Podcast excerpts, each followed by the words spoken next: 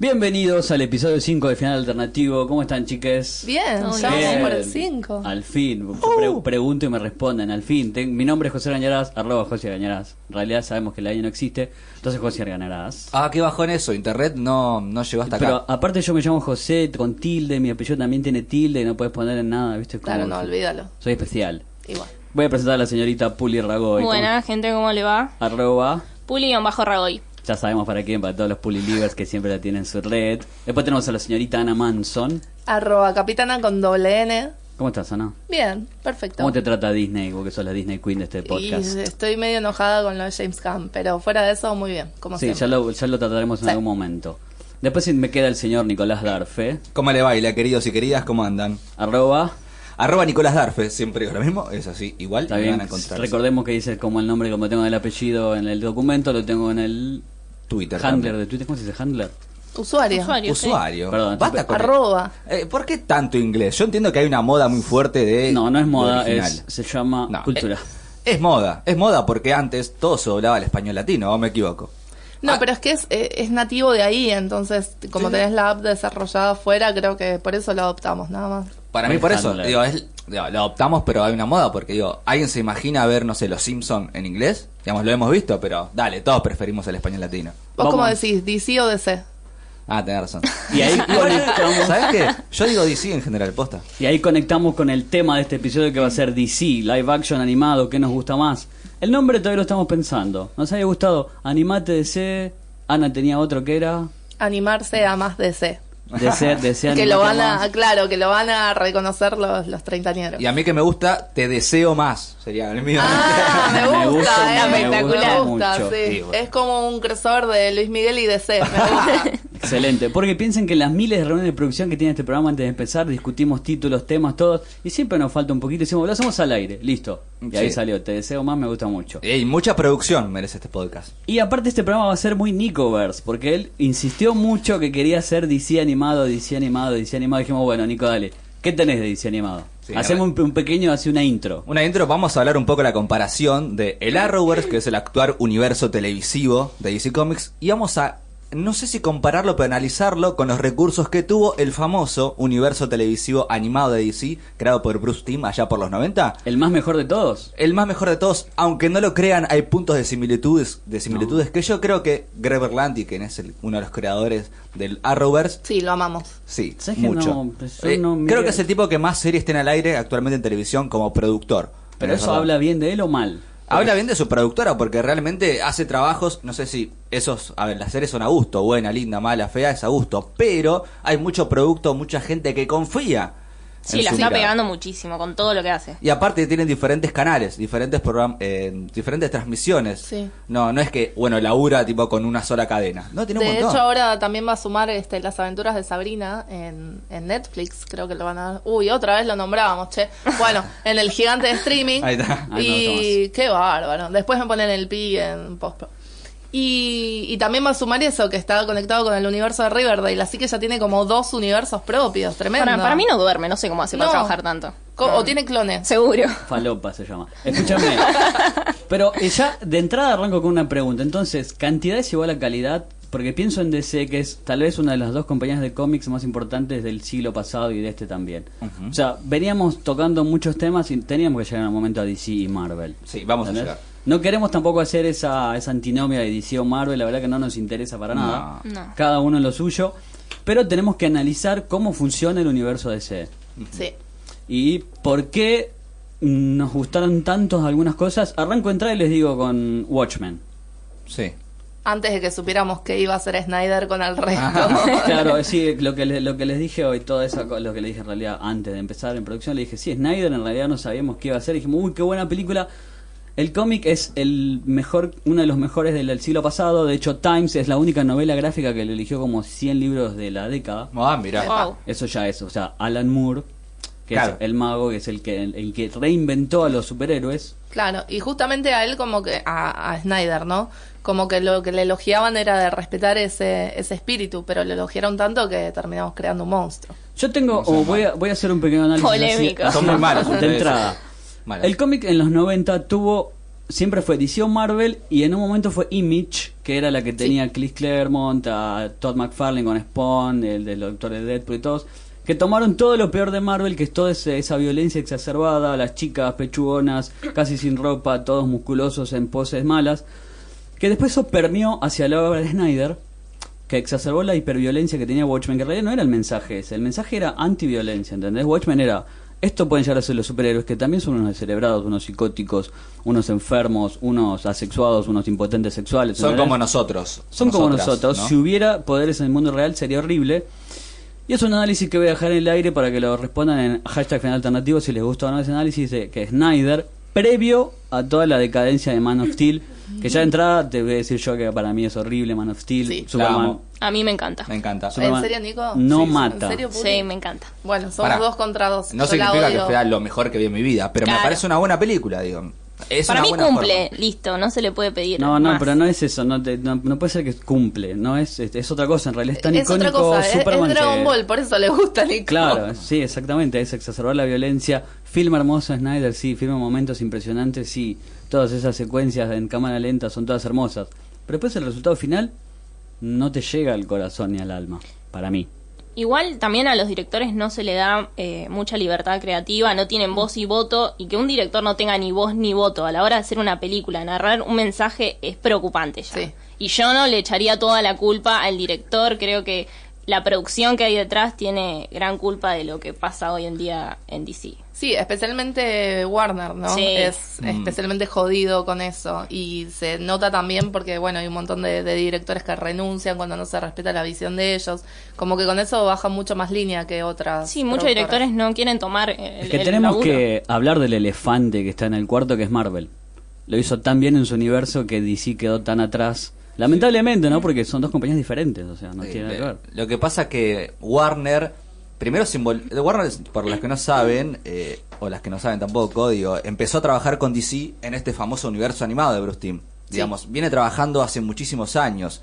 Si bien animado, Warner me parece que sabe un montón, digamos, todos hemos visto algún dibujito de Warner Brothers, digamos, Sí. es tremendo. Cuando empezó a meterse en este mundo de live action de superhéroes, también era algo nuevo para esa cadena digamos. De hecho, cuando Marvel lo agarró Disney, le sumó un montón de, de, cosas que capaz Marvel a nivel eh, audiovisual no, no podía captar tanto. De hecho, Marvel es una empresa de cómics, como también DC. Sí o sí van a estar de una productora audiovisual. Sí, obvio, ni que hablar. Pero bueno, ahí creo que justamente con Warner en particular hay como un tema de ahí de mucha muchos límites creativos eh, que tienen que ver con lo comercial y que bueno, un poco lo que hablábamos en el primer episodio, en el, en el episodio piloto, que si no lo escucharon, Volvés. ahí se los referenciamos. Sí. justo nos habían preguntado porque vieron que abrimos el hashtag eh, final alternativo para hacer preguntas. Pará, eh, tenemos Twitter también, Twitter. que es FinAlt Podcast, si no me equivoco, ¿no? más fácil no había. Arroba final podcast. Arroba final podcast. Exacto, Seguinos todo ahí. junto. Seguinos. Seguinos ahí. Y bueno, y con el hashtag final alternativo abrimos como estas preguntas, le contamos a la gente que íbamos a grabar el especial de DC y nos mandaron una que viene al caso, me parece, porque justamente este nos pregunta si el plan, grandes comillas, el plan de DC para sus películas es deliberadamente desorganizado o tiene un sentido. Esto lo pregunta arroba, guión- eh, arroba zombie guion bajo crew que mm, es un gran fanático de, de los cómics y del universo audiovisual y bueno, nos pregunta esto, a ver, ¿qué, qué, qué opina Nico, Nico Darfe acá? A mí me parece que, a ver, es un plan que puede funcionar. Lo que pasa es que ya está mal visto. ¿Qué querés que te diga? Ya no nadie no tiene mucha tolerancia la gente con DC. ¿Pero para vos tiene un sentido? Para mí sí. De hecho, no es casualidad que Batman en este universo ya es Batman hace muchos años, hace 20, Claro. 30 años. No es que Pará, estamos hablando del último, que es el de. Snyder, el Snyderverse, si querés Sí, llamarlo es The así. Wars of DC se llama. Pará, este yo cinematográfico. antes de nada quiero decir a la gente que sigue con el hashtag Release Snyder Cut que están esperando que salga la edición Basta. dirigida y cortada por Snyder de Justice League. No va a Soltar, pasar, chicos, no va a suelten, pasar. por Pero favor. aparte, eh, se fue antes que termine la película. O sea, no terminó la película. Que no sé qué película buscan si no está, no existe. Tuvo, Ah, pasa que- tuvo problemas personales, Sí, bueno, ahí no nos sí. metemos. Pero sí, suelten, chicos, ya está. Esta película ya la hizo Josh Whedon, ya está. Ah, hizo una gran parte. ¿no? Entonces hablamos de ese universo porque en esta intro un poquito larga nos queda hablar de tal vez la mejor trilogía que se hizo de Batman, la de Nolan. Sí, pero eso merece su propio Sí, sí, sí. episodio. Por eso, pero no podemos saltearnos espacios. Tenemos Watchmen, tenemos la trilogía de Nolan, tenemos las de Barton, Sí. que son increíbles. Muy buenas. Pero siempre focalizado en Batman. Y, Y- también está el Superman de Christopher Reeve en los 70s, pero eso era previo a toda esta superproducción y que existieran todas esas técnicas de filmar y qué sé yo, bla bla bla. Perdón, bien técnico lo mío. Pero, pero ¿entendés? Hay otra cosa. Tenemos precursores, pero en realidad podríamos empezar a contar el universo cinematográfico con Man of Steel.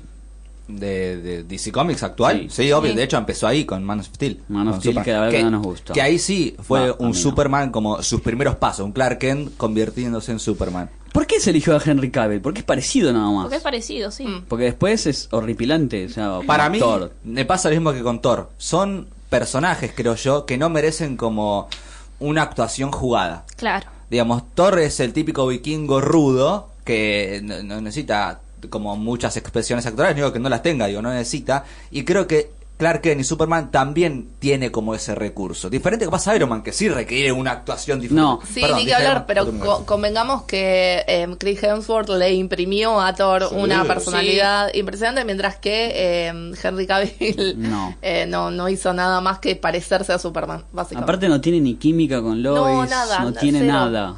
Tiene Eh, nada. Para mí el gran problema también es ese, eh, la- lo que es el marketing. Lo, porque vos ves que todo el tiempo del otro universo, bueno, ya que no hablamos de ellos, vamos con otro universo, el de Marvel.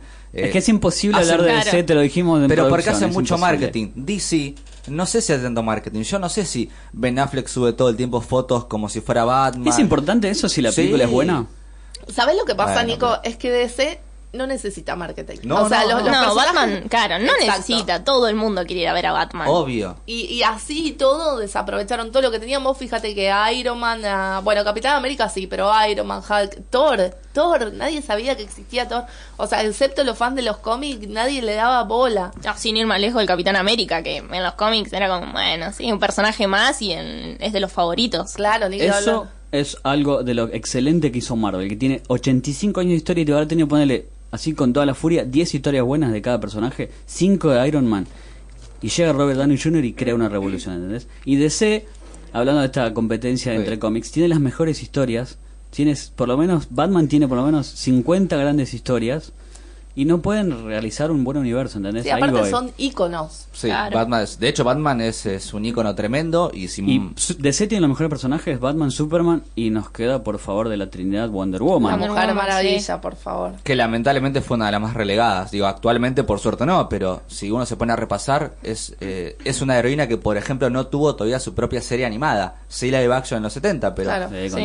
Y de hecho, para su propia película, o sea, la tuvieron que presentar en la película los otros dos. ¿Qué, ¿Qué es eso? Estamos Bueno. hablando de la señora Mujer Maravilla. Ahí está lo que es el recurso de DC. Se la jugó a que vos tengas un Batman ya experimentado y una Wonder Woman también. Porque primero estuvo en Batman v Superman. O sea, vos ya encarabas un Batman de hace 20 años y una Wonder Woman que ya era Wonder Woman. Después salió la película de Wonder Woman donde sí mostraban sus inicios.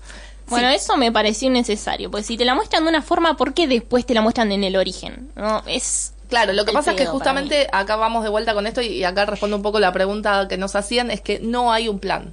Porque claramente aparte Patty Jenkins eh, no, no, no va a respetar lo que se dijo antes en las de Zack Snyder, ya es sabido, y, y hay cosas como no, estuve eh, inactiva durante todos estos años y no, ahora tenemos Wonder Woman Claro. 1984.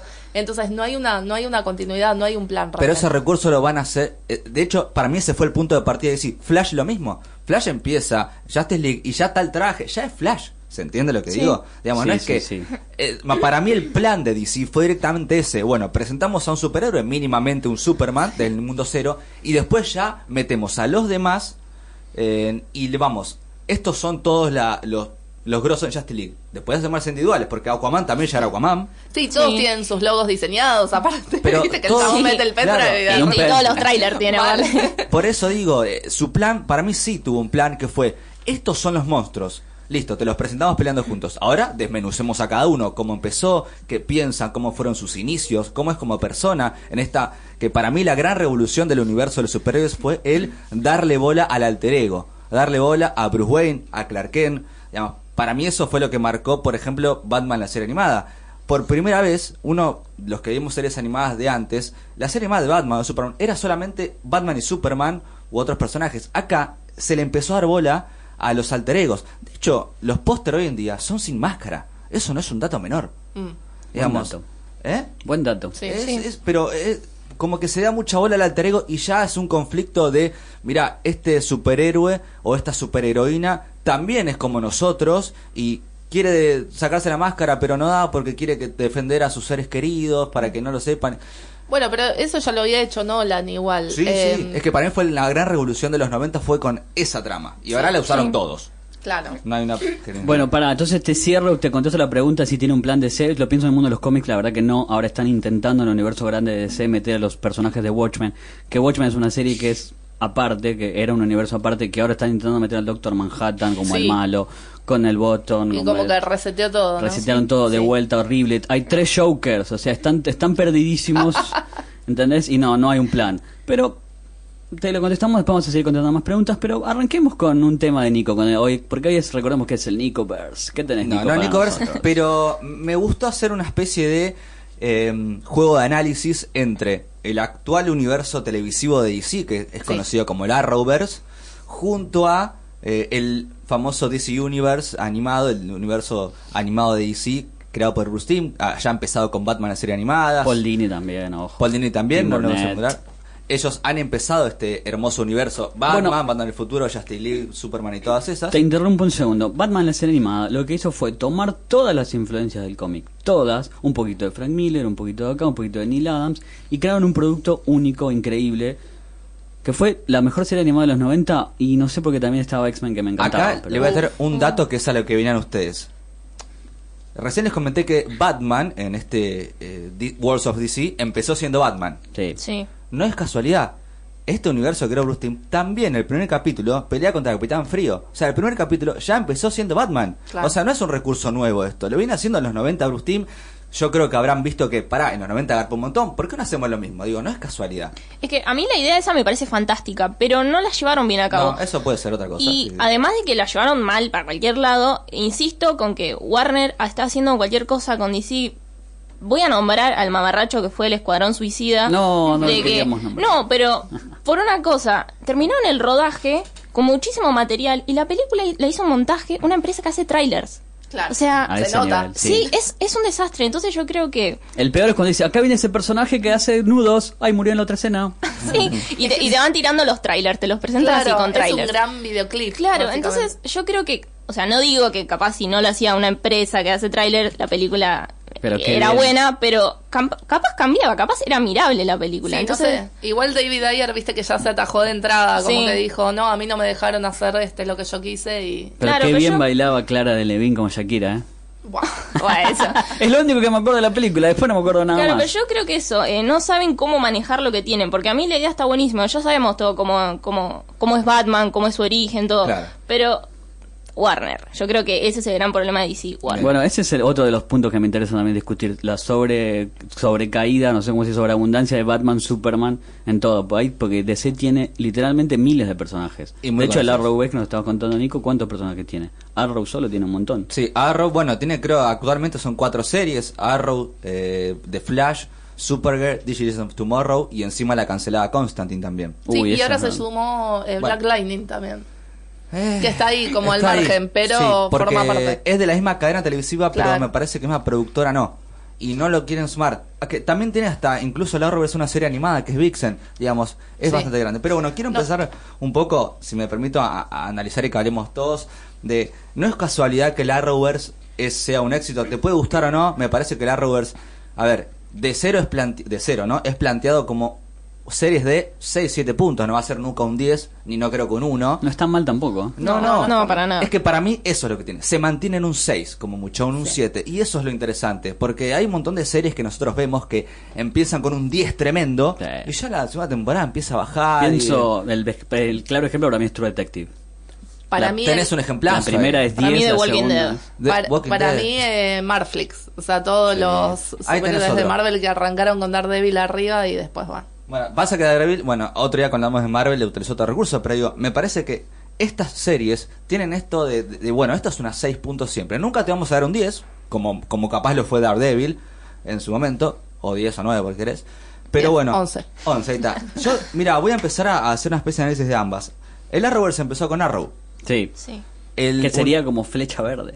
Claro, Sí. exactamente, flecha verde. Es ¿Vos que pediste que tradu- traduzcamos todo? Ahí en los cómics es flecha verde. Porque también discutíamos antes si decimos en inglés o en castellano. Arrow, te queda Arrow, no Sí. decís flecha y verde. lo interesante es que no pusieron Green Arrow como serie. No, claro, exacto. O Lo que pasa es que acá hubo un recurso muy inteligente, me parece que es agarrar otro tipo de público con una serie que tenía más de novelesco que de comiquero, ¿no? Y por ahí empezaron a enganchar como otra gente y después le, le metían de, de a poquito, casi sin que se dieran cuenta, los metieron al, al género superheroico. Y lo que pasa es que después te das cuenta que es muy teen todo el Arrowverse, pero tiene sus gamas. Por eso voy con esto. Claro. Arrow, eh, si se quiere, el Arrowverse empezó con Arrow. El universo de animado de DC empezó con Batman, la serie animada.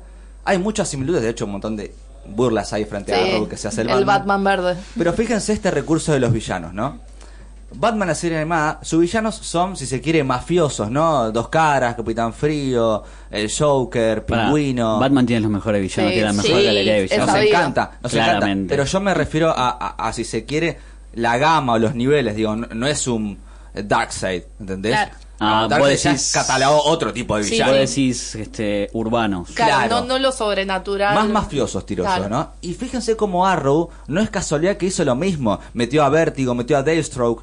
Eh, villanos más que todo de, de la calle, del barrio, por así decirlo, ¿entendés? Valoren que Nico se miró las ocho temporadas de Arrow para hacer este podcast. ¿Cuántas temporadas No, lleva no Arrow? son ocho. Se viene las 7. Eh, Siete ¿Ya temporadas. siete? Se viene, Wow. sí, sí. ¿Cuántas estamos- tiene? ¿Veintipico por Eh, temporada? entre 21 y 23. Bueno, eso también es un modelo de negocio que ya no para Sí, mí. a mí no me No, gusta. no. Ya está, Ah, basta. De hecho, la 1, la uno, sobre todo en este momento, es inmirable. No. O sea, yo, yo empecé tarde con el Arrowverse y cuando empecé casi la dejo en la 1 Sí, y después sí. dije, bueno, menos mal que persistí y, y seguí. La Se va a 2 ser súper densa. Sí, Sí. sí, ni que hablar. Ya en la 2 está Deathstroke, así que ya me gustó mucho más, pero... Claro, está otro que es un personaje muy conocido en DC. Pero bueno, tiene esta Es el rama. Deadpool.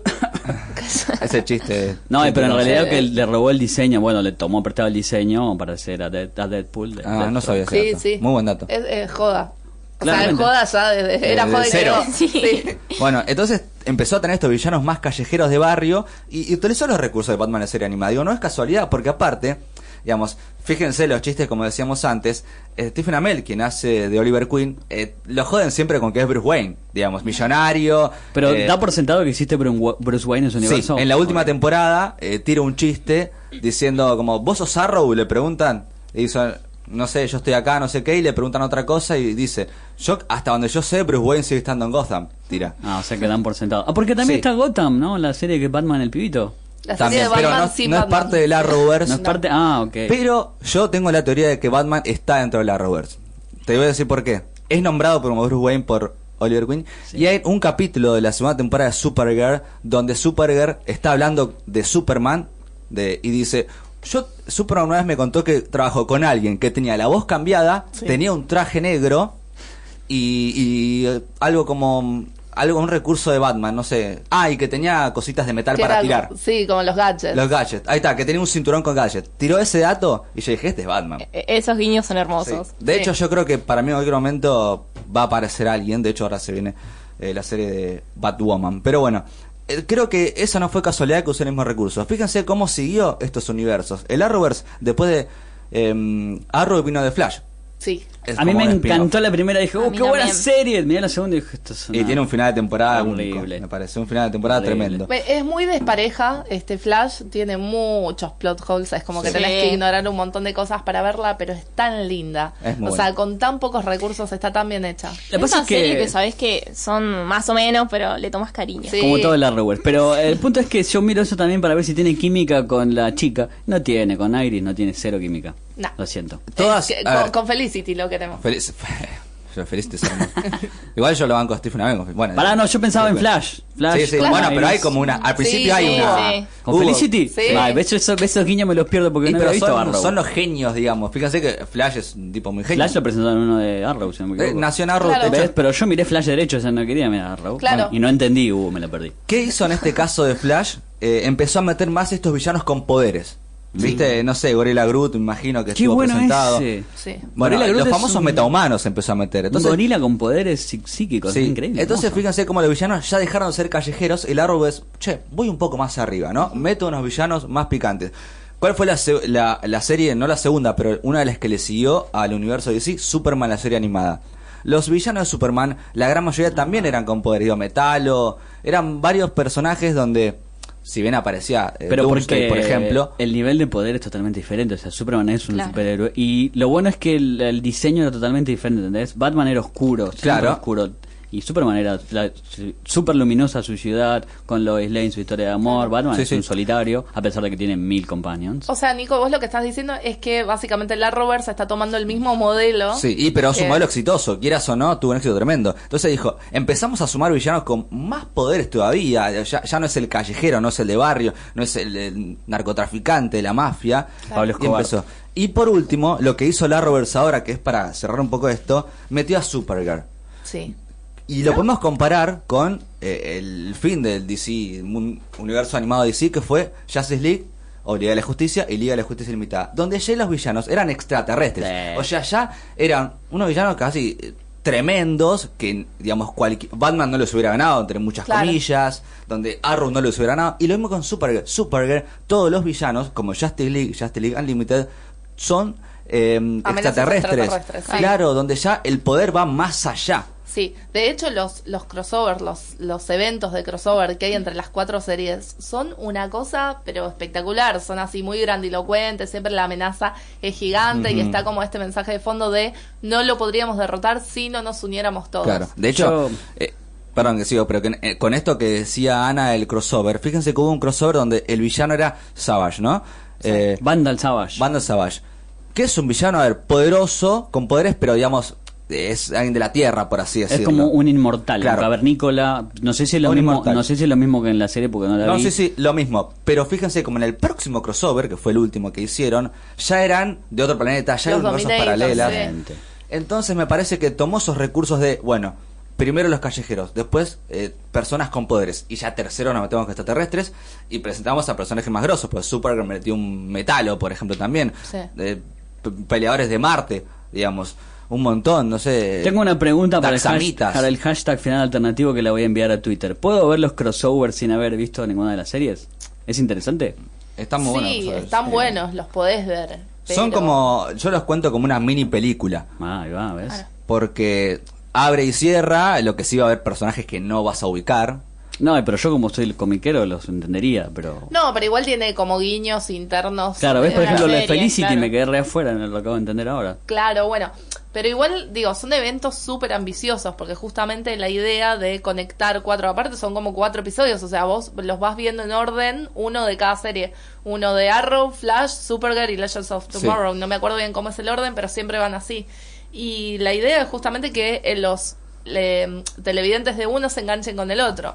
Ah. Entonces, nada, vos a partir de ahí es como que decís, no, para, quiero entender esto, o me re gustó este personaje y quiero ver Legends of Tomorrow, a mí me parece una cosa fantástica. Y tiene Yo no mucho. la. Sí. Vos por Eh, no, fanática no, de Doctor no. Who. No, exacto, claro, tiene eso. mucho Doctor Who, Sí. pero no, pero me encanta porque empieza como súper bizarra y con personajes que ni siquiera son antihéroes, son tipo, son inservibles y los convierte en algo maravilloso, me encanta. Bueno, ves, ahí eso es un- algo me gusta, que tiene personajes de la C, de- del mundo de los Sí. cómics y los hace interesantes, está de bueno. la Z, sí. y hizo sí. un recurso para mí eh, audiovisual interesante que es utilizó, por ejemplo, eh, no sé si alguien vio Prison Break acá.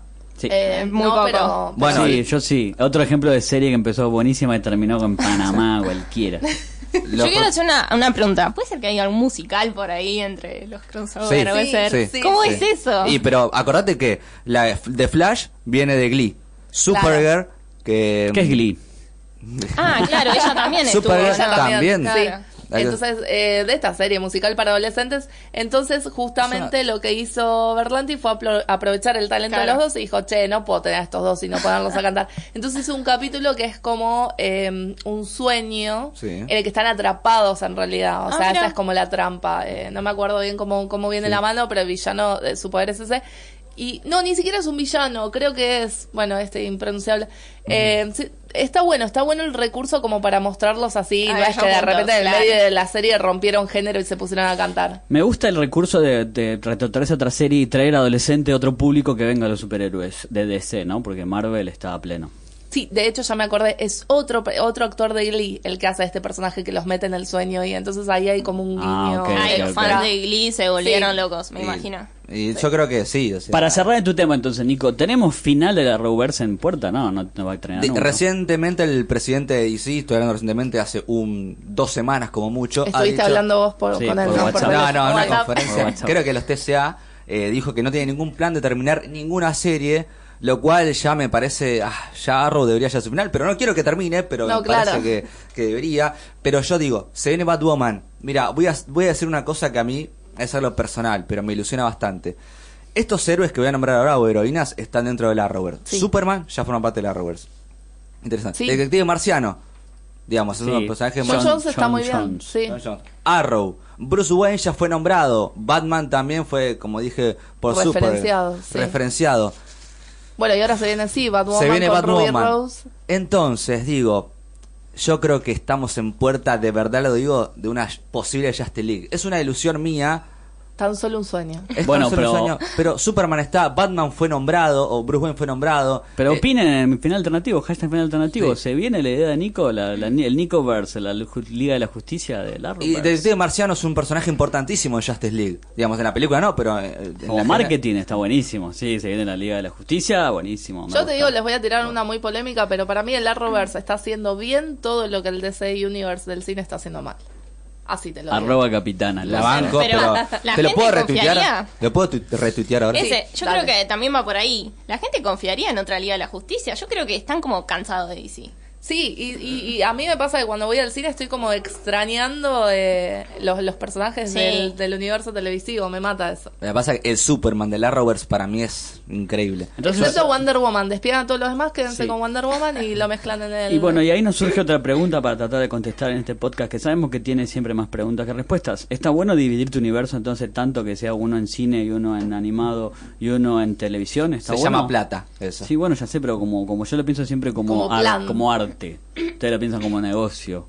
No sé, es una pregunta que me hago. Para mí está bien, se pueden convivir varios universos. Sí, yo creo eso. Pero bueno, entonces hablando de convivir varios universos, ¿qué nos trae Mika? Así es. Eh, ¿Qué les parece si pasamos un poco al cine y debatimos la película más de- despreocupada que tiene DC en la historia para mí, que son los Más jóvenes- despreocupada, ¿qué sería despreocupada o despreocupada? No le importa nada. Se ríe de todo y de todos. Compré, Y- ya está. Sí, Oye, no. Eh, bueno, y hablo de los jóvenes titanes. Ah, pensé que era linterna verde, capaz. Ey, ojo, No le dijimos la dan, más mala. claro, le dan con un palo. ¿Quién pero no le da con un palo? Sí, O sea, Deadpool le da con un palo. ¿vimos? Teen Titans, que es el grupo de jóvenes, lo vas a explicar, sí. sí, brevemente, creo que todos conocemos a los jóvenes titanes. Me pasó que cuando fui a ver la peli me puse a leer un par de cosas y estuve leyendo muchos comentarios de gente adulta, en su mayoría, que decía, estos jóvenes titanes son un invento que tiene DC para, en esta era de la sobreexplotación de los superhéroes, para atraer al público joven. Y no, nada que ver, los jóvenes titanes están de los 60, Desde ¿no? siempre. De, con Sí. los cómics, más o menos. De los cómics sí, porque tomaron el ejemplo de los X-Men cuando volvieron con Chris Claremont, que eran varios diferentes jóvenes, y lo hicieron en Teen Titans, que le salió bárbaro. Y en los 60 70 tuvieron su propia serie animada cada uno, imagínense. Y el, Sí. el villano de ellos es Deathstroke también. Sí. Sí. Bueno, en la peli le hacen chistes constantemente, le cambian el nombre Slade y se hace una burla de Deadpool todo el tiempo. Es más, creo que Deadpool es lo más nombrado en la película de los jóvenes titanes. Y está bien, hay que Eso referenciar. es genial, me, me matan esas, esas cuestiones de referencias a, a la otra editorial, ¿no? Eh, Viste, en Flash pasa un montón también. Este, Eh. no sé no sé cómo hacen, se la pasan referenciando tipo Hulk, a Spider-Man, y digo, che, que hay un temita de derechos acá que no estoy entendiendo. Sí, no sé, no- hay un cameo que no voy a spoilear por Upa. si alguien no lo vio, de una de las personas más eh, importantes dentro de la industria cinematográfica de los superhéroes. Epa. Stan Lee. Yo no quería decir nada, pero bueno. ¿Le pegué? ¿Le pegué? Eh, no, de ¿Vivo? Oh, sí. ¿Stan Lee vivo? Chicos, valoren a Stan Lee por algún momento. Sí. Se viene el podcast Eulo- Eulogia, Eulogia para...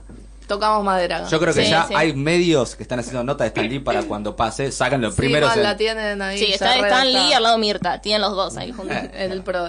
Sí, y bueno, esta película está basada en la serie animada del 2013 de Cartoon Network, que es un éxito y eh, que tomó, es la versión caricaturesca y más para jóvenes de la del 2000, Sí. que es espectacular, Me es sí. súper seria. Pero esta es más para chicos y no sé si tienen sobrinos, primos, hijos, En estoy ese seguro orden. que, que las van a amar y que tienen a Raven tatuada en la frente. El fanatismo que hay con, por los chicos con Raven es Sí. increíble. Es increíble. lo más. Pasa que en Titans, Teen Titans Go, eh, Raven es como la más anti, Sí. digamos, ¿viste? Sí, sí. Y en la película también. Sí, la muestran así. Y los chicos la aman realmente. Y bueno, esta peli tiene el mismo equipo de directores, creadores, productores que tiene la serie animada, así que tiene el- el- la misma, no sé, características, la misma Para, pero es la serie, te hago una pregunta, pero no sé Sí. si le vas a responder. ¿Es la misma serie animada que te- son esos cortitos de 5, 7, 6 minutos que son- hacen locuras Beast Boy? Esa es la que veo Creo yo. que son... creo Pero que esos son, más. creo que animados Claro. web. Digamos, está la serie, la produce Cartoon Network. Sí. La serie de Esa yo. Go. Pero sí, es como dice Puy, la continuación de Teen Titans, que es Nada que brillante. ver, sí. Pero Teen Titans son Robin, que no sabemos cuál que es Robin, si es Team Drake o cuáles no sabemos. No, Beast sí. Boy. Chico bestia. No era que íbamos a hablar en español. ¿Verdad? Chico bestia, Chico perdón. Los dos están bien igual, ¿eh? No, no. Eh, Cyborg Cyborg. Cyborg, sí. ¿cómo se traduce? Ah, ¿eh? no se traduce. Cyborg. Nos que, ¿Cuáles son esos cinco? y Starfire. Ah, y ahí. Eh, Estrella de fuego. estrella, claro Ay, no, sí. Estrella de fuego. No, pero está bien, con los nombres está bien. Yo van como el, el nombre original. Starfire me gusta. Y bueno, esta peli tiene como... O sea, la ley ante todo es irreverencia y absurdo. Es todo absurdo en esta peli. Pero Y funciona muy bien. respeta el legado. Pienso, ponele que lo hablábamos también en producción de Batman Lego Movie. Que estaba buenísimo, pero porque Sí. respetaba todo, pero a, a su vez se reía. ¿Va por ese lado? Sí, hace, eh, son chistes eh, autorreferenciales todo Claro. el tiempo, pero todo el tiempo. Y lo que me gusta de esta peli es que no es que los tira uno atrás del otro, que pasa y bueno, vemos si funciona y si no, bueno, te reís. No, tiene un guion que te permite, o sea, que le da luz a todos esos chistes que son bizarrísimos, algunos, algunos que son muy turbios. Claro, porque la premisa es como todos tienen su película, todos los superhéroes tienen Sí. su película, Sí. menos nosotros, y como para ser tomados en serio necesitas tener tu propia Mm, película, ¿no? claro. Algo así. Y esa búsqueda es de tener un archienemigo. Dicen que todos los superhéroes que Sí. están en el cine tienen un archienemigo. Y hacen un chiste muy gracioso que dice, hasta Alfred tiene su película, el Batimóvil tiene su película y ellas no la tienen. De hecho, en, el trailer aparece ellos viendo la película diciendo, por fin DC iba a ser una película de superhéroes que lo merecían. Y todos, sí, va a ser la nuestra. Y aparece Alfred Pennyworth. Buena el esa. tráiler es maravilloso. No lo vi. es, es espectacular. Claro, y tiene esta cosa súper meta, ¿no? Como Lego Movie, sí, como sí, decía sí, sí, sí, es metamor estado puro, realmente. Y bueno, nada, Robin quiere esta película. Igual Robin medio egoísta porque dicen, no importa si no la comparto con mis compañeros o la protagonizo yo solo, pero tengo que salir en una película. Y Robin es el más, eh, si se quiere, conocido, ¿no? Sí. de- al menos histórico de esos. Sí, bueno, por eso es el líder de estos jóvenes titanes. Y nada, la peli está llena, llena de chistes, pero de que arranca hasta que termina. Y algo que me gusta es que yo la fui a ver y hasta había mucha gente grande y muchos chicos también.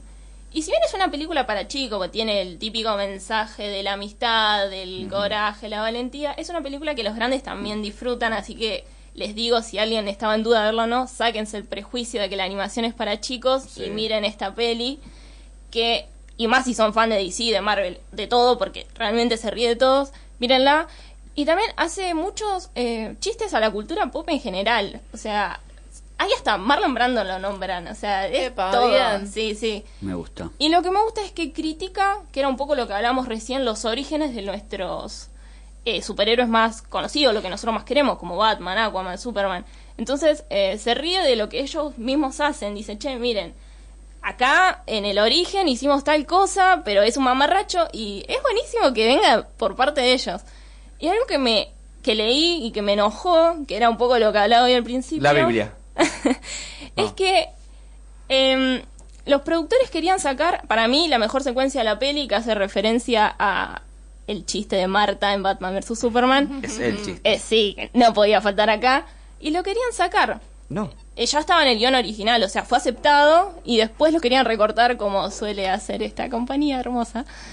Y nada, me, me molesta mucho porque es algo que lo que hablamos recién y que DC lo está haciendo todo el tiempo, recortar las cosas. Y yo creo que es muy negativo eso, y más de una película que es una parodia, la película es una parodia, Claro. no puedes sacar esos chistes. Es que pasa justamente por tomarse demasiado en serio a sí mismo, ¿no? Sí. Creo que por ahí pasa todo esto. Entonces ya podemos ir sacando conclusiones, que tal vez la papa de DC no está en su universo de cine, sino que está en su animación, en su universo televisivo, tal vez. Lo Excepto dejo. Wonder Woman. Hagamos el, Es la cierto, es salvedad. verdad. Hay que esperar la segunda, pero la primera fue tan buena. Sí. Sí, tengo mucho miedo de lo que pueda salir en la Ay, no, yo segunda. le tengo mucha fe. ¿Sí? Sí, sí.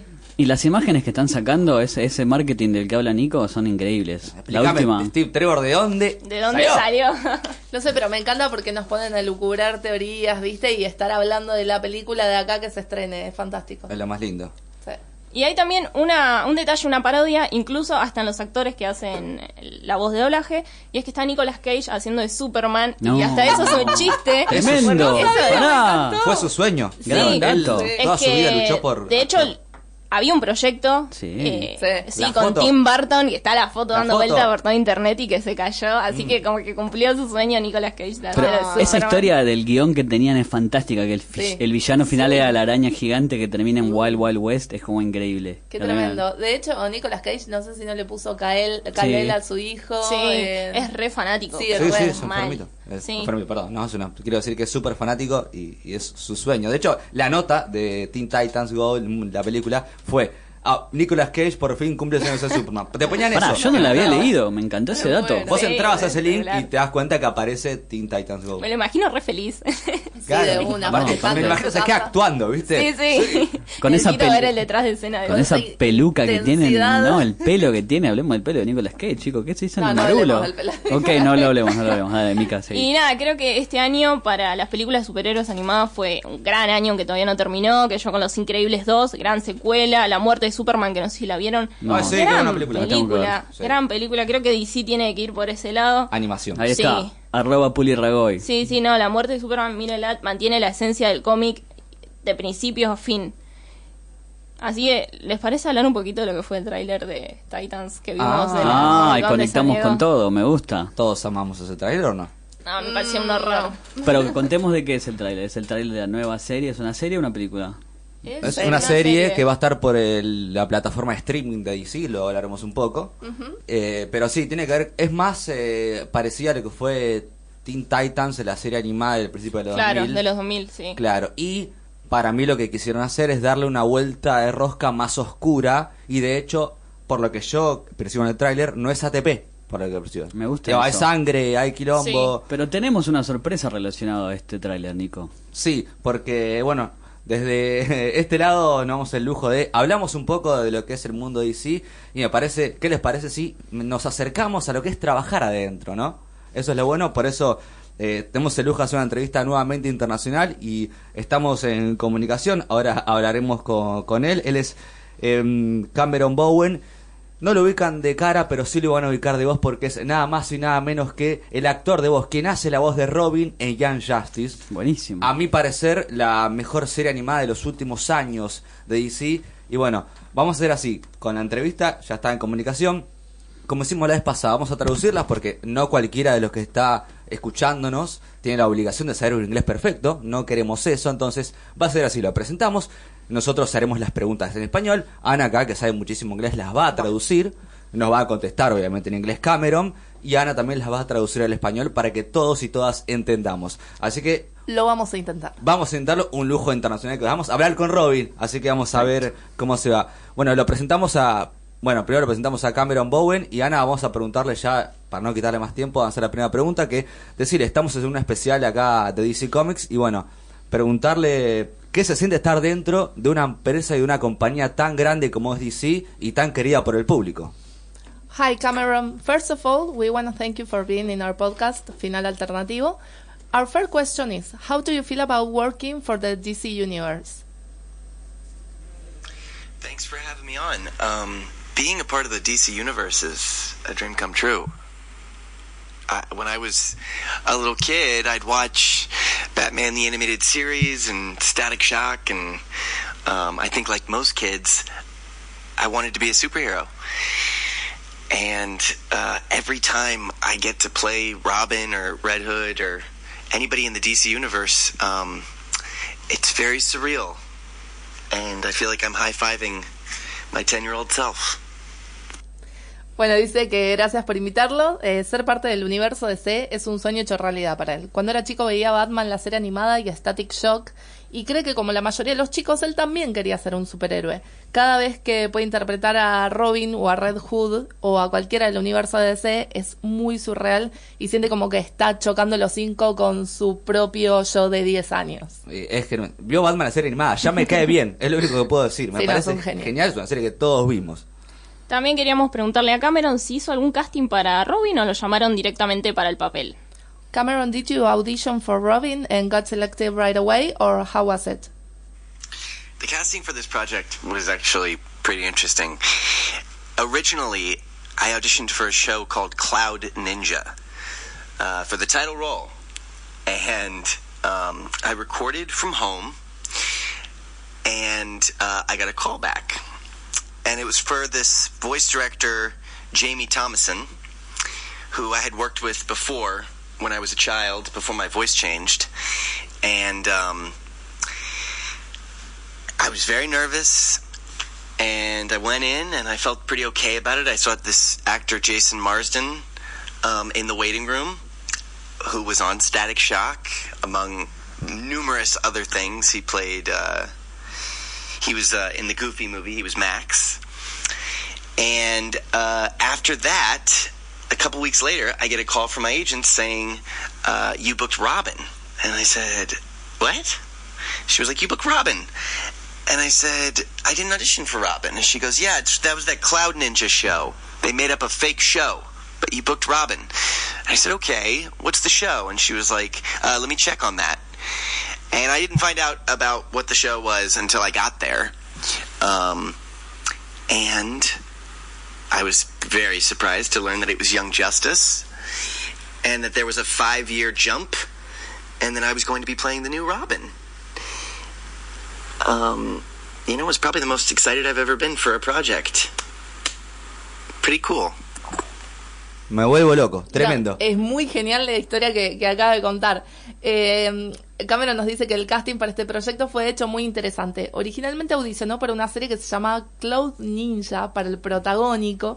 Lo grabó desde su casa y lo llamaron. Era para trabajar con el director Jamie Thomason, para quien ya había trabajado antes cuando era chico y todavía no le había cambiado la voz, porque él ya actuaba cuando, cuando era un niño. Eh, estaba muy nervioso. Fue y le gustó todo. Vio en la sala de espera a Jason Marsden, quien también estuvo en Static Shock, entre muchos otros papeles. eh, nombró la película de Goofy. Y unas semanas después recibió un llamado de su agente diciendo: ¿Conseguiste Robin? Y él dice: ¿Qué? Y ahí se entera que habían inventado una serie falsa, esta serie Cloud Ninja era un invento para las audiciones y que en realidad le habían dado el papel de Robin. Eh, le preguntó para qué serie era y ella no supo decirle.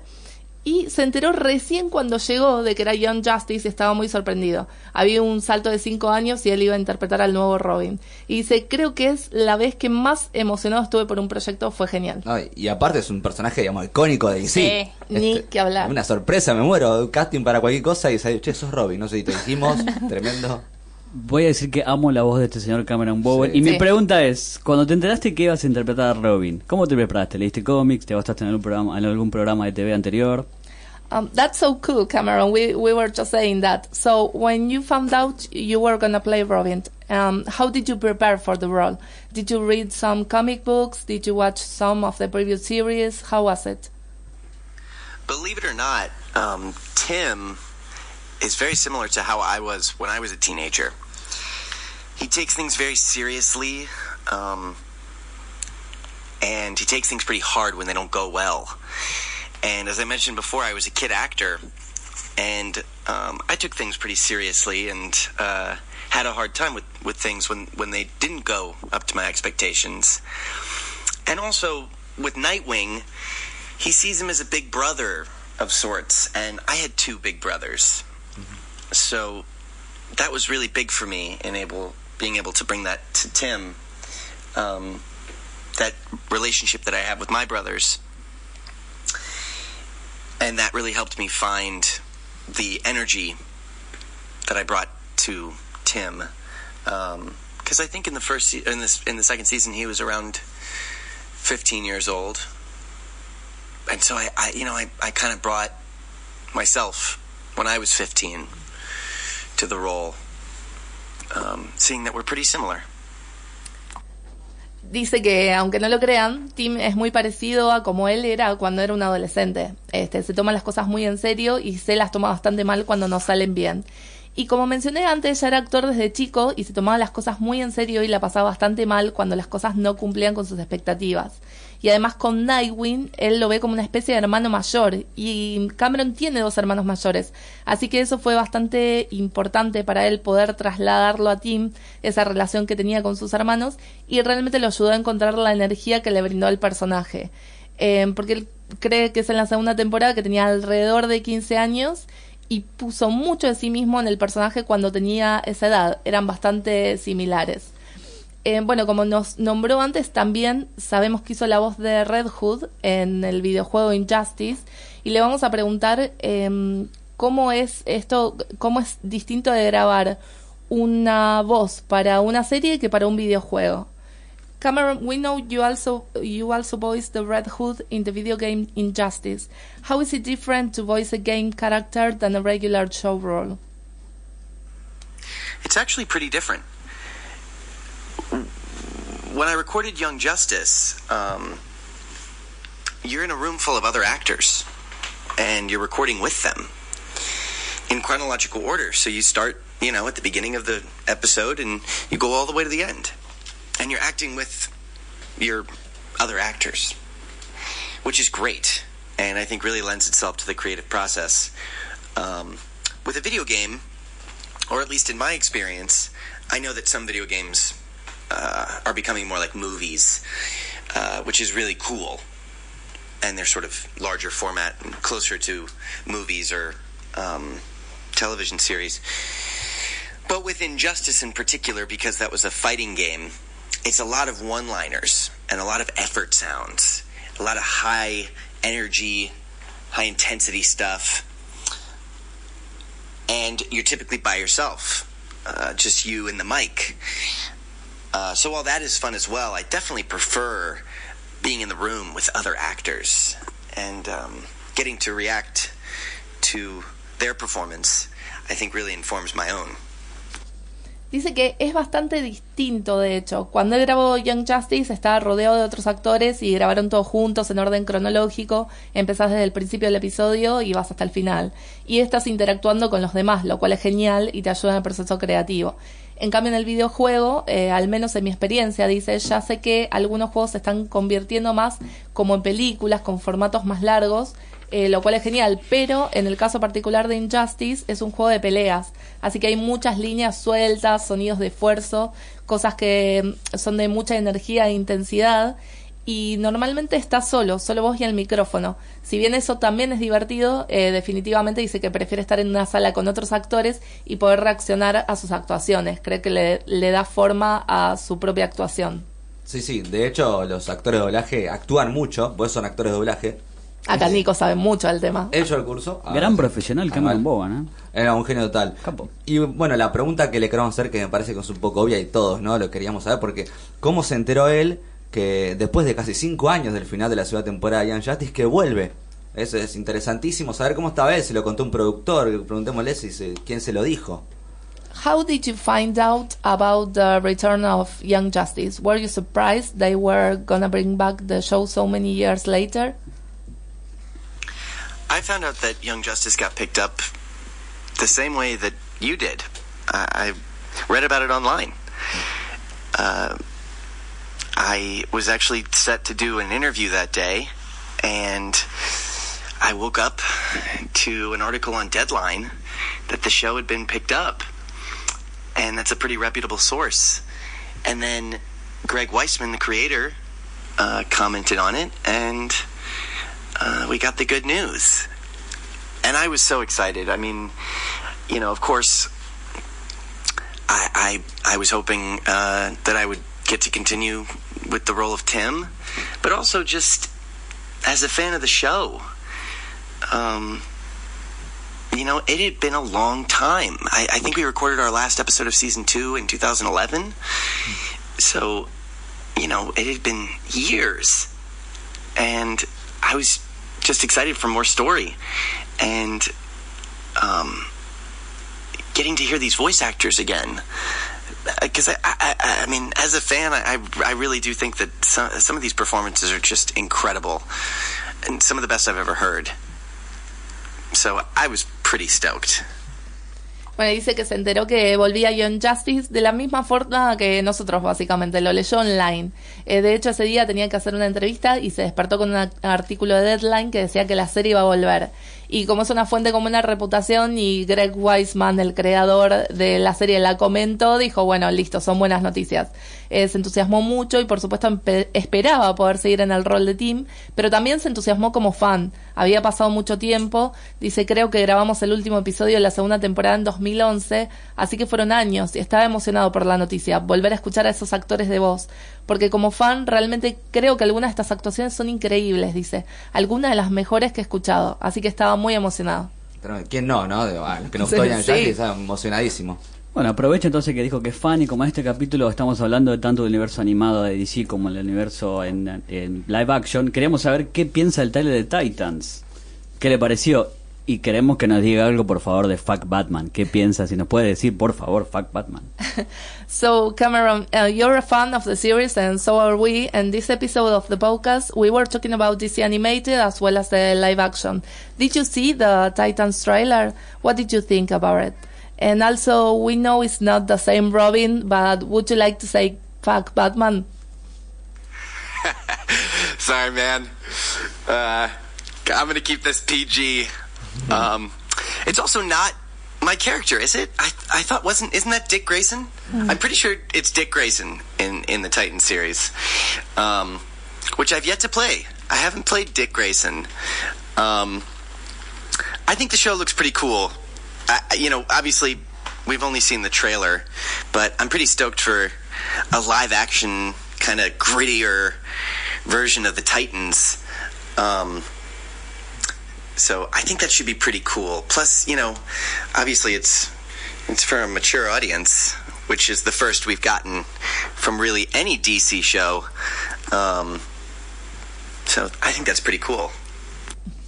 No, le causó mucha gracia el, el pedido de la frase, pero dice que tiene que mantener esto apto para todo público. Este, dice que sí, claro, no es el mismo personaje, ese es Dick Grayson, al cual todavía no interpretó y tiene que hacerlo, quiere hacerlo. Ah, pues capaz tiene, me tiró un spoiler tremendo. No, no, no, no, no, no, pero dice que, got to play. No, Ah. dice que como que tiene ganas de, de interpretarlo también. Este, ¿quién te dice? Eh? Por ahí en el futuro y acabamos de tirar una exclusiva y no lo Uh, sabemos. se viene la tercera, Outsider, así que vamos a ver. Eh, dice que cree que la serie luce muy bien, la serie de Titans. eh, obviamente solo vimos el tráiler, pero está bastante entusiasmado por el live action, por esa versión un poco más oscura. Y cree que va a estar muy bien y que como es para una audiencia más madura, es la primera vez para cualquier serie de DC, así que le parece genial. Buenísimo. Y vamos a la última pregunta, y ya agradeciéndole por estar acá en Final Alternativo, en un podcast acá de Argentina, un gran saludo. Eh, primero también desearle mucha suerte en la premiere de Young Justice, en la tercera temporada. Y bueno, que nos diga una palabra a los fans de Robin que, que querramos escuchar para nosotros. Así que agradecerle y bueno, que diga lo que quiera, que acá hay muchos fans de Robin. Um, thank you so much for this interview, Cameron. It was a real pleasure. We wish you the best for the show from our podcast Final Alternativo and from all the DC fans in Argentina. Would you like to say some words for them as Robin? Thanks so much for having me on, guys. And um, I do want to say I, I really appreciate all the support uh, for the show from everybody. And the reason it got brought back was because of because of the fans, um, which is a pretty cool thing. And I think that if people continue with this fandom uh, and and subscribe to the DC streaming service, DC Universe, that we might get more. We might get a season four and we'll have some more Young Justice. And if we don't, at least we tried. And I'll quote a line from Tim uh, from season two, which I think is applicable here. If we go down, we go down fighting. Genio. No, alta Vamos. frase. Espectacular. Alta frase. Eh, dice, muchas gracias por invitarlo y tiene que decirlo, realmente aprecia todo el apoyo que está teniendo la serie de parte de los fans y dice que la razón por la que volvió es justamente por los fans, lo que es genial. Vamos todavía. y cree que si la gente sigue haciendo el fandom y se suscribe al nuevo servicio de streaming de DC Universe, podríamos tener más. Podríamos tener una cuarta temporada y tendremos más Young Justice. Y si no, al menos lo intentamos. Y ahí es cuando engancha y nos deja una línea de team de la segunda temporada que es muy aplicable acá. Si caemos, caemos peleando. Muchas gracias a Cameron, un saludo acá a todo- Gracias, toda Argentina por estar. Muchas gracias, lo despedimos.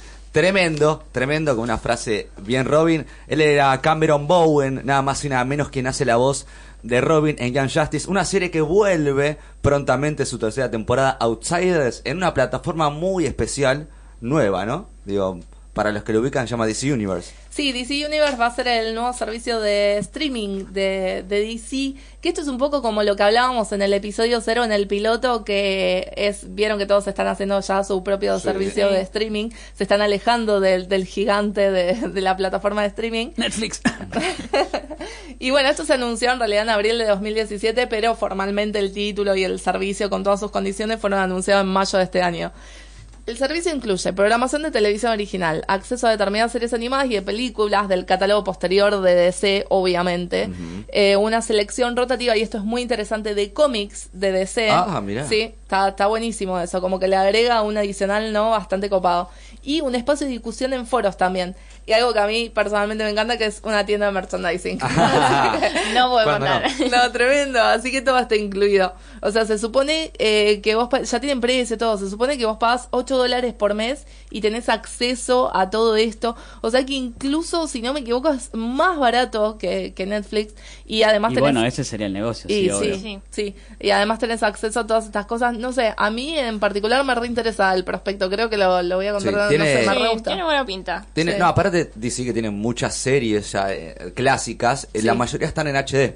Sí, Digamos, vi un tráiler de Linda Carter de los 70 con de Wonder Woman de Linda Carter y estaba en HD. lo remasterizaron. Sí, ah, no, me encanta. Pero a mí me preocupa si tienen solamente material de DC, si me cansaré en un momento de ver a DC. No, me, no. Me, No, digo- me no contesto creo. no. Me contesto a mismo, aparte no. tenés eso, o sea, tenés los live action, los animados, tenés los cómics, tenés los foros de discusión, o sea, es como que vas a vivir ahí prácticamente. DC tiene una, un mega combo en cuanto a televisión, digamos en series animadas y live action. De hecho, de- creo que es de las compañías con más series encima.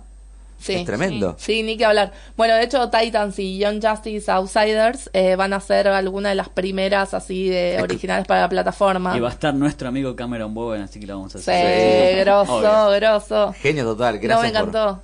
Que, una voz que tiene, aparte. Sí. A mí me da cosa hablar después de él porque mi voz, viste, que es medio, medio falopa. y que- La Claro, voz que como que tiene. ahora, ¿viste? Pero aparte tiene una excelente voz, porque es actor de voz. Predisposición, obvio, la y encima cuando tiró la frase de Robin es que, ay, que quiero esa frase. Creo No, que- mal. Hubiera sido buenísimo, lo intentamos, chicos, no podemos que nos diga fuck Batman, hubiera sido genial. Pero bueno, lo intentamos, lo intentamos. Sabíamos que no era el personaje, pero bueno, igual. Sí, Caí- está- caímos peleando, igual, Sí, igual que Robin. Muy bueno.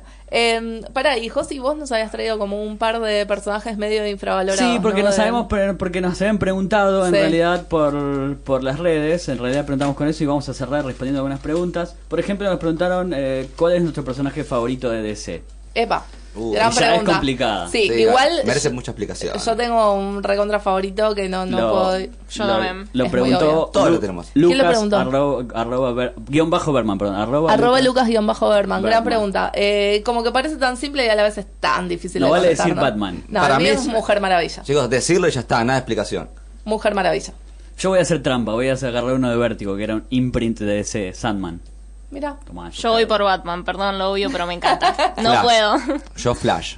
Bueno, bien, acá estamos como, che, vos tenías que ser Superman, Josi, nos, Es nos- que- nos la Liga- jodiste acá la Liga de la Justicia. Superman tiene un montón de historias. También nos habían preguntado cómo empezar a leer cómics, que se me perdió por ahí la pregunta.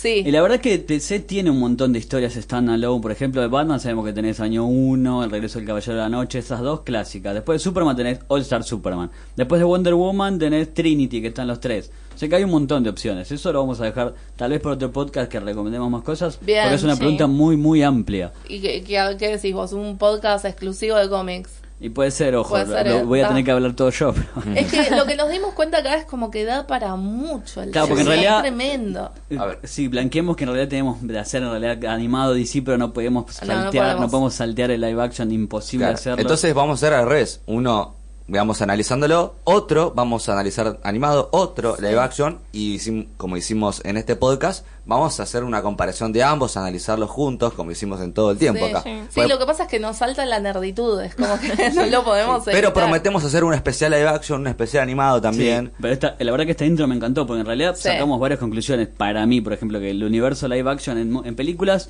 flojito, tal vez si lo puedes obviar, lo podrías. Pasa que nosotros somos tan nerds que lo vamos a ver igual. Lo vemos Sí, igual. ese es el tema. Pero el común de la gente, me odio decir el común de la gente. Doña Rosa, peor, horrible.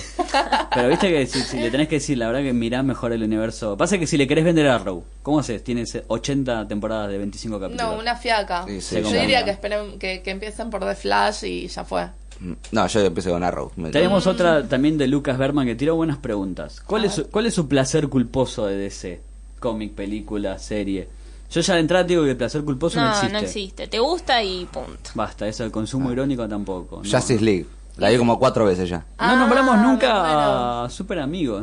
Bueno, yo Super lo, Amigos. lo tengo acá, pero más adelante lo tiré. Va, más Super adelante, en otro podcast. No, igual no. los super amigos no, no califica jamás como placer culposo. Es, No, es tremendo. A toda honra. Lo que pasa es que ahí lo que hizo bien DC fue agarrar una empresa muy grosa como Hanna Barbera y dijo, toma, te tiro los personajes, Hanna, vos que sabes mucho de animado, Sí. hacelo vos, toma. Y así hizo Hanna Barbera. y listo. Después tenemos una de Marvelo, Marce B11, que dice: ¿Con cuál de los personajes de DC se identifican más? Con De vuelta. Barry. ¿Eh? Con Barry, Flash, Con sí. Pero es Ah, un me señor, un nene. Sí. Me No importa. Pero personalidad. No, pero personalidad Bienvenido al siglo. XXI. Está bien, estos Este, centennials. No, mira, eh, Wonder Woman de vuelta. O sea, no lo puedo evitar. sé que igual es como recreído decir Wonder Woman, pero No, la amo, bien. me encanta. Pero ese es otro punto también que lo, lo tenemos que discutir en algún momento de que por qué explotó tanto Wonder Woman que hacía falta tanto una película tan icónica de una mujer Gal Gadot. Te amo. ¿Y por qué no teníamos a ninguna? No Era teníamos. necesario. ¿no? Y aparte es el icono. Yo aprovecho para recomendarles, si no les vieron, Professor Marston and the Wonder Woman, que habla de los orígenes de. Mm. La odié profundamente personaje. esa No, película. ¿qué? Nos faltaba, ¿Qué me nos faltaba el, el choque Josie y Ana. Siempre tenemos No uno. podía faltar, Siempre. sí. Siempre tenemos uno. Es que yo leí primero el libro. Es la como historia. mi némesis. Sí, somos como los. Viste que como los Titans, necesito mi enemigo, Claro. lo tengo acá dentro del podcast, es sana. El libro, en realidad, la historia de William Morton Martin es increíblemente interesante porque era un señor psicólogo que inventó la Sí. máquina detectora de metales, vivía con De dos mentiras. mujeres. De mentiras, perdón, Sí. metales dije cualquiera. Estaba pensando en Dark Knight Metal para recomendar. Y vivió con dos mujeres en los años 20, que era terriblemente revolucionario. Sí. Y le- la verdad que la película en el cine no refleja ni la mitad de lo que es el libro, que yo recomiendo primero leer el libro, como siempre, y después ver la película, que a mí francamente no me gustó, pero si Bueno, vos me decís que te gustó... Voy a hacer al revés, voy a leer el libro. No, a mí la película me encantó, me, me parece hermosa. Eh, ya que estás pensando en qué recomendarte, tiro una de eh, arroba marcebd11 también, que dice, ¿cuál es el mejor arco de los cómics de DC de la historia? Mejor arco. El que se llevó a Palermo cuando se despidió. Es se que llevó el arco sí, Palermo. Excelente, sí, ese era un gran título. No, pero y All Star Superman.